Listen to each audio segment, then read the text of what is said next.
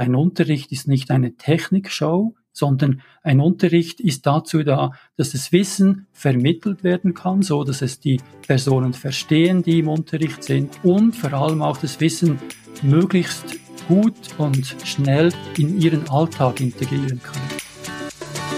Herzlich willkommen zu einer neuen Episode meines Podcasts Education Minds, didaktische Reduktion und Erwachsenenbildung.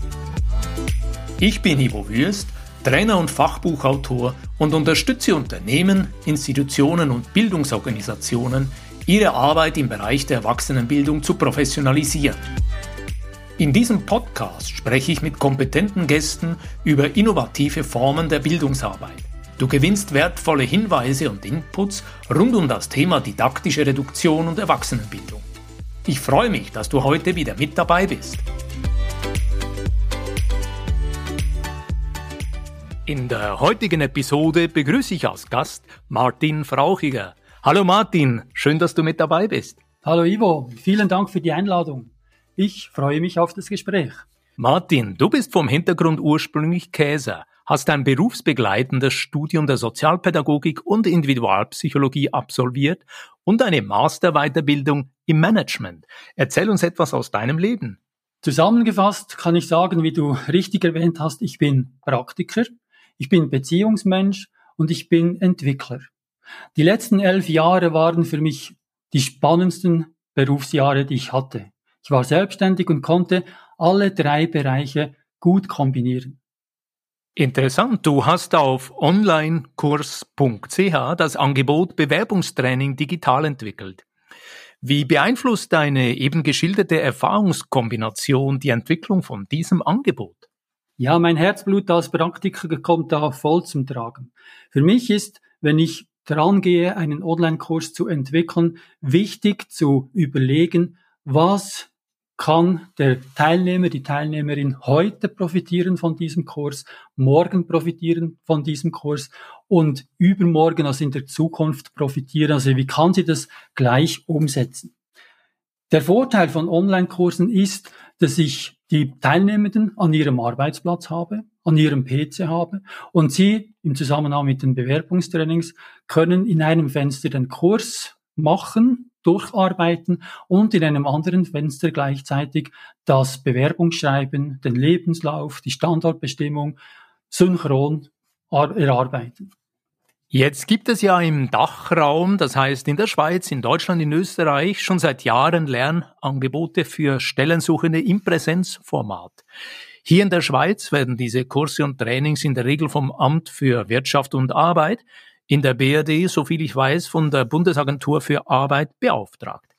Die Teilnehmenden sind oft Zwangsverpflichtete und aus Kostengründen werden nicht zwingend besonders gute und förderliche Angebote offeriert, sondern es sind Präsenzformate in einfachen Räumen mit möglichst vielen Teilnehmenden. Frage an dich. Warum braucht es eine Online-Version für Bewerbungstrainings? In den letzten 25 Jahren, als ich Bewerbungstrainings anbot, in Präsenzkursen oder als Mandat äh, unterwegs, als Mandatär unterwegs war, habe ich erlebt, dass ich oft den heterogenen Kursgruppen nicht gerecht werden konnte. In einem Bewerbungstraining hast du einen festen Ablauf. Also da kommt zum Beispiel zuerst die Standortbestimmung, dann kommt das Bewerbungsschreiben, dann kommt der Lebenslauf, dann kommt möglicherweise noch Selbstmarketing, Vorstellungsgespräche und vielleicht noch andere Themen zusätzlich zum Thema Kommunikation.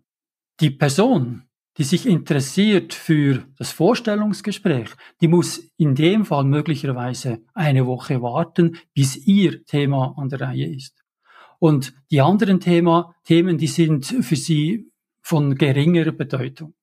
In einem Online-Kurs hingegen kann sie den Kurs kaufen, der für sie stimmt. Also sie hat erstens mal die Auswahl, ob sie sich für das Selbstmarketing und die Stellensuche interessieren will oder ob sie sich von Beginn weg auf das Vorstellungsgespräch konzentrieren will.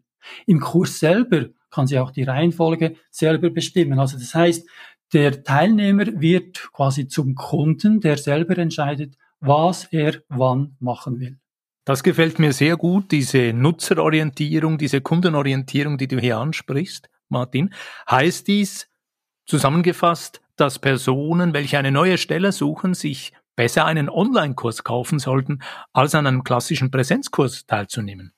Nein, so kann ich das nicht generell sagen. Also ein Online-Kurs stellt bestimmte Anforderungen an die technischen Voraussetzungen, die die Person mitbringt, auch an, an die Infrastruktur, die, die die Person hat bei sich zu Hause. Also die Voraussetzungen, die müssen gegeben sein, ob jetzt ein Online-Kurs gemacht werden kann oder besser auch ein Präsenzkurs gemacht werden kann. Du hast ja einige didaktische, methodische Überlegungen angestellt, als du an die Digitalisierung von deinem Training gegangen bist. Was genau waren deine Überlegungen? Also eine wichtige Überlegung ist, dass ich von diesem Lehrer Lempel Zeigefinger, kann man sagen, wegkomme. In meinen Präsenzkursen musste ich oft die Ausdrücke brauchen, Sie müssen, Sie sollen, Sie dürfen nicht, halten Sie sich daran, vermeiden Sie, machen Sie. Und das ist wie ein Zeigefinger, der auf die Leute zeigt. Das wollte ich möglichst vermeiden. Und darum habe ich die zentralen Figuren Bea Hauser, 56-jährig, und Luca Stucki, 30-jährig, beide haben unterschiedliche Berufe erfunden. Ich erzähle quasi, wie diese beiden Personen sich auf die Stellensuche begeben und was sie machen. Also wie sie vorgehen, was für Techniken sie anwenden, was sie im Vordergrund haben. Und die Person, die diesen Online-Kurs macht, kann quasi zuschauen, wie Bea Hauser oder wie Luca Stucki sich auf ein Vorstellungsgespräch vorbereitet oder seine Standortbestimmung oder ihre Standortbestimmung macht. Und das ist ein Beispiel, quasi Lernen am Modell. Die Person kann dann anknüpfen an dem, was sie selber bereits weiß und entscheiden, was will ich übernehmen. Sie kann möglicherweise die eine oder andere Technik verwerfen, dann später aber wieder zurückkommen, weil sie merkt, ah doch, es wäre möglicherweise eine Variante, wie ich mich noch verbessern kann. Martin, lass uns hier einen Moment in die Tiefe gehen. Ich verstehe dich so, du verwendest quasi Personas oder Charakteren, die ein gewisses Identifikationspotenzial bieten. Du arbeitest auch mit Elementen aus Storytelling. Gibt es aus deinem Online-Kurs bestimmte Beispiele, die du uns hier liefern kannst, wie genau dann die Teilnehmenden dort arbeiten würden? Ja, zum Beispiel im äh, Online-Kurs von der Analyse des Stelleninserates bis zur Einladung zum Vorstellungsgespräch, da ist die Standortbestimmung ein Thema. Auf der einen Seite kann die Person die Standortbestimmung im Kurs anschauen, also sprich, wie Bea Hauser ihre Standortbestimmung ausfüllt. Dort ist eine SWOT-Analyse, die Bea Hauser ausfüllt. Und auf der anderen Seite, in einem zweiten Fenster, hat die Person ihre eigene SWOT-Analyse offen und füllt sie gleichzeitig aus. Die SWOT-Analyse zum Beispiel, die ist als Vorlage, ausfüllbare Vorlage, also als interaktives PDF im Kurs vorhanden und kann downgeloadet werden und ausgefüllt werden. In einem zweiten Beispiel, da geht es, um, geht es um das Vorstellungsgespräch. Bea Hauser oder Luca Stucke sind im Vorstellungsgespräch, erhalten natürlich verschiedene Fragen gestellt und die teilnehmende Person überlegt sich nun aus ihrer Sicht, wie würde sie antworten. Sie hat eine bestimmte Auswahl von Antworten und klickt da diese Antworten an, wo sie denkt, das sind aus meiner Sicht die richtigen Antworten. Das Ergebnis ist dann auch die Reaktion der interviewten Person, also des Personalberaters oder der HR-Fachperson, die dann auf diese Antworten reagiert. Im besten Fall natürlich schlussendlich die Person einstellt oder im dümmsten Fall das Gespräch irgendwann unterbricht, weil sie unzufrieden wird. Martin von Zuhörenden hier in der Podcast-Reihe Education Minds, didaktische Reduktion und Erwachsenenbildung weiß ich, dass einige Interesse haben, eigene Präsenzformate schrittweise in Online-Kurse zu beführen. Mit Eva Peters aus Hamburg führte ich dazu auch schon ein Podcast-Gespräch. Du bist heute hier Gast und ich würde gern von dir auch wissen, was können wir den Zuhörenden mitgeben, die sich vielleicht manchmal auch den Kopf zerbrechen über all diese technischen Details. Das heißt, meine Frage an dich, welche Hardware und Software brauchst du, um all dies umzusetzen? Zuerst einmal habe ich mich auf die Geräte konzentriert, die ich eh habe. Also die meisten von uns haben einen PC zu Hause stehen, die viele haben ein Tablet, alle, sage ich mal, haben ein Handy und mit dieser Hardware kann ich schon relativ viel erreichen. Klar, irgendwann äh, überlege ich mir, ja, der Ton sollte vielleicht etwas genau sein, das Bild sollte schärfer sein äh, und ich lege mir auf Videoaufnahmegeräte zu, Mikrofons oder Kameras, Webcams zusätzlich zur vorhandenen Infrastruktur. Und dann während einem Webinar ist sicher eine gute Lichtquelle auch noch von Vorteil. In der Regel ist es so, dass die üblichen ja, Lichtquellen wenig sich eignen oder zu wenig Licht bringen. Also da habe ich mir auch eine zusätzliche Lichtquelle gekauft. Als Software arbeite ich sehr viel mit Adobe, also Adobe Premiere Pro. Äh, die Creative Cloud, die ist für mich sehr von großer Bedeutung. Da habe ich verschiedene Software drin, welche mir ermöglicht, interaktive PDFs zu machen, E-Papers zu machen, E-Books zu machen, den Ton zu bearbeiten, Filme zu schneiden, also die Schulungsvideos zu schneiden oder auch Animationen herzustellen. Als Autorentool habe ich schon mit iSpring gearbeitet oder bis jetzt in der Regel mit iSpring gearbeitet. Dann Articulate ist auch eine Möglichkeit, eine weitere Möglichkeit, die ich im Moment am Evaluieren bin. Das ist übrigens sicher ein ganz wichtiger Faktor. In diesem Bereich gibt es sehr viele Neuigkeiten, sehr viele Entwicklungen, immer wieder Updates.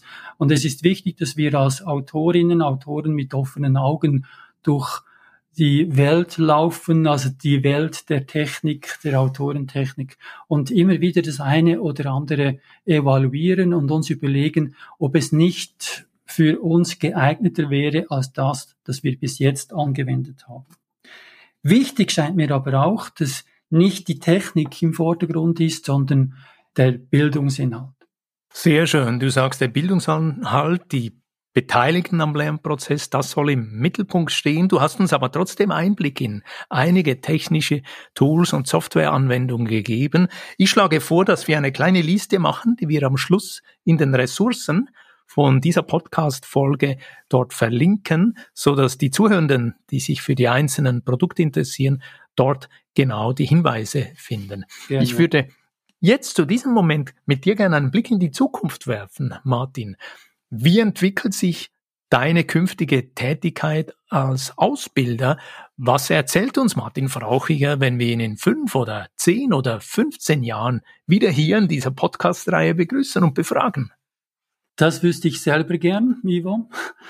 Ja, so meine, meine Vision, meine Gedanken sind so ähnlich wie, wenn ich zurückblicke in, in die letzten 15 Jahre, 20 Jahre, da hat sich im Bildungsbereich, was die Infrastruktur anbelangt, einiges geändert.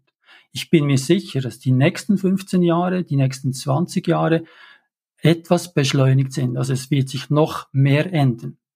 Wichtig ist mir, dass ich die Erfahrung, die ich mitgenommen habe aus den letzten 15, 20 Jahren, also ich denke da an PowerPoint und die unendlichen Folien, die unendlichen Animationen und, und, und äh, Übergänge, wo ich gedacht habe, ja, das macht den Unterricht spannend, dass ich aus dieser Erfahrung lerne und merke, nein, nicht das macht den Unterricht spannend, sondern der Inhalt selber, dass dieser Inhalt auf die Personen angepasst wird und angepasst ist, die diesen Inhalt bearbeiten. Und das scheint mir auch in Zukunft etwas zu sein, was wir sicher weiterhin lernen müssen und aufmerksam verfolgen dürfen. Die Technik soll nicht im Vordergrund stehen. Also ein Unterricht ist nicht eine Technikshow in dem Sinn, sondern ein Unterricht ist dazu da, dass das Wissen vermittelt werden kann, so dass es die Personen verstehen, die im Unterricht sind oder am Unterricht teilnehmen und vor allem auch das Wissen möglichst gut und schnell in ihren Alltag integrieren können. Fantastisch, wunderbar. Das passt ja sehr gut zu unserer Podcast-Reihe hier, Martin.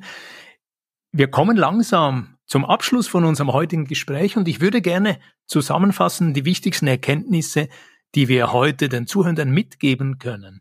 Ich habe mir hier notiert, Erkenntnis Nummer eins, es braucht mehr Binnendifferenzierung. Das heißt, wir schauen genauer, was bringen die Teilnehmenden mit und was brauchen sie für einen erfolgreichen Lernprozess. Zweitens, die Aufnahme des Wissens und die Anwendung des Gelernten sind künftig deutlich näher. In Online-Kursen, die beispielsweise während der Arbeitszeit bearbeitet werden, ist dies noch einfacher möglich, indem Lernende beispielsweise während sie euer Bewerbungstraining absolvieren, in einem zweiten Fenster direkt und zeitgleich an ihren eigenen Bewerbungsunterlagen arbeiten. Drittens habe ich mir notiert, die Technik wird didaktisch gut konzipierte Lernsituationen nicht ersetzen. Der Mensch soll im Mittelpunkt stehen. Ist das das Wichtigste? Fehlt etwas? Ja, ich habe noch gute Rückmeldungen erhalten zu der sogenannten Stellensuchstory von Bea Hauser und Luca Stucki. Ich denke, im Online-Bereich können wir in Zukunft auch sehr gut mit Storytelling arbeiten, so dass die Lerninhalte positiv vermittelt werden und jetzt im Beispiel Stellensuche der Lehrer-Lempel-Zeigefinger vermieden werden kann. Martin, aber am Schluss die Frage, wo kann man dich erreichen? Mich kann man erreichen unter LinkedIn, Martin Frauchiger, aber natürlich auch über die Homepage onlinekurs.ch. Martin, ich bedanke mich für dieses interessante Gespräch. Vielen Dank dir, Ivo. War sehr spannend. Gerne ein andermal wieder. Liebe Zuhörerinnen, lieber Zuhörer, danke fürs Mit dabei sein und fürs Teilen dieser Folge mit deinem Netzwerk. Wenn dir diese Podcast-Folge gefallen hat, dann freue ich mich über einen Like und eine positive Bewertung auf Apple und Spotify. Mehr Informationen zu mir und meiner Arbeit findest du auf www.education-minds.com und auf LinkedIn. Alle Links findest du immer auch in den Show Notes. Ich freue mich, dich auch in der nächsten Episode wieder mit dabei zu haben. Bis dann, dein Gastgeber Ivo Würst.